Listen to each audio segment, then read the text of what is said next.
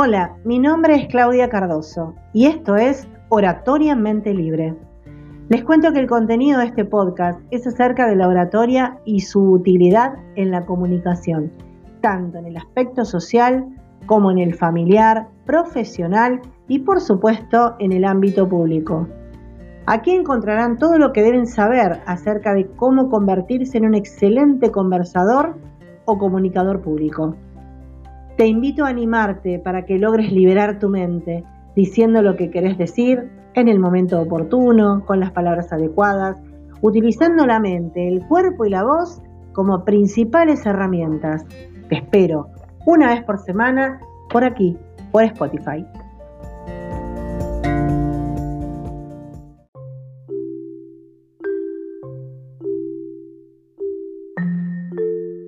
En este episodio quiero contarles por qué es tan fundamental aprender a comunicarse, a expresarse, aprender oratoria cuando se es niño.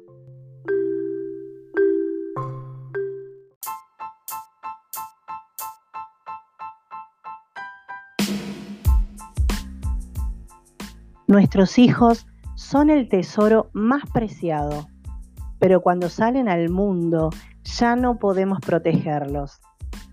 ¿Te gustaría que tu hijo aprenda a defenderse solo y a exponer sus ideas a través de la palabra? El aprender a comunicarse hace desarrollar otras habilidades, como la confianza, la serenidad para organizar el pensamiento, para debatir o exponer una idea.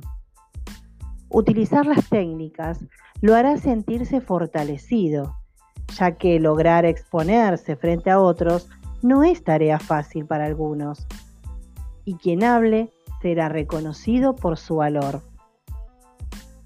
La persuasión y el liderazgo se cultivan hablando en público, perdiendo el miedo, la timidez desde pequeños los hará llegar a sus metas para el futuro. El hablar frente a sus pares o maestros los hará sentirse más libres. Durante muchas instancias de la vida deberán enfrentar el hablar públicamente, como por ejemplo en el colegio, para poder defenderse de las risas o de las cargadas de los demás, hoy en día llamado bullying, que esto se produce justamente porque algún niño no sabe defenderse con la palabra. También en la escuela para poder enfrentar, rendir exámenes orales, presentar trabajos prácticos, en alguna presentación, también para entrevistas de trabajo y, por qué no, para presentar algún proyecto a futuro.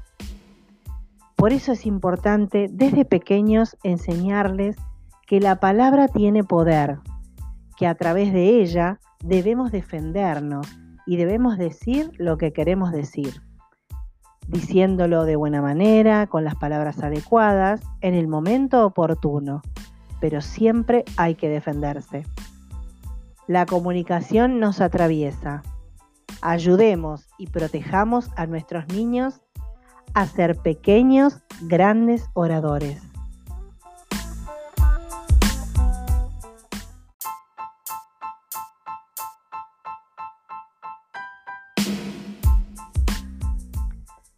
Tanto en los niños como en los adultos hay diferentes personalidades.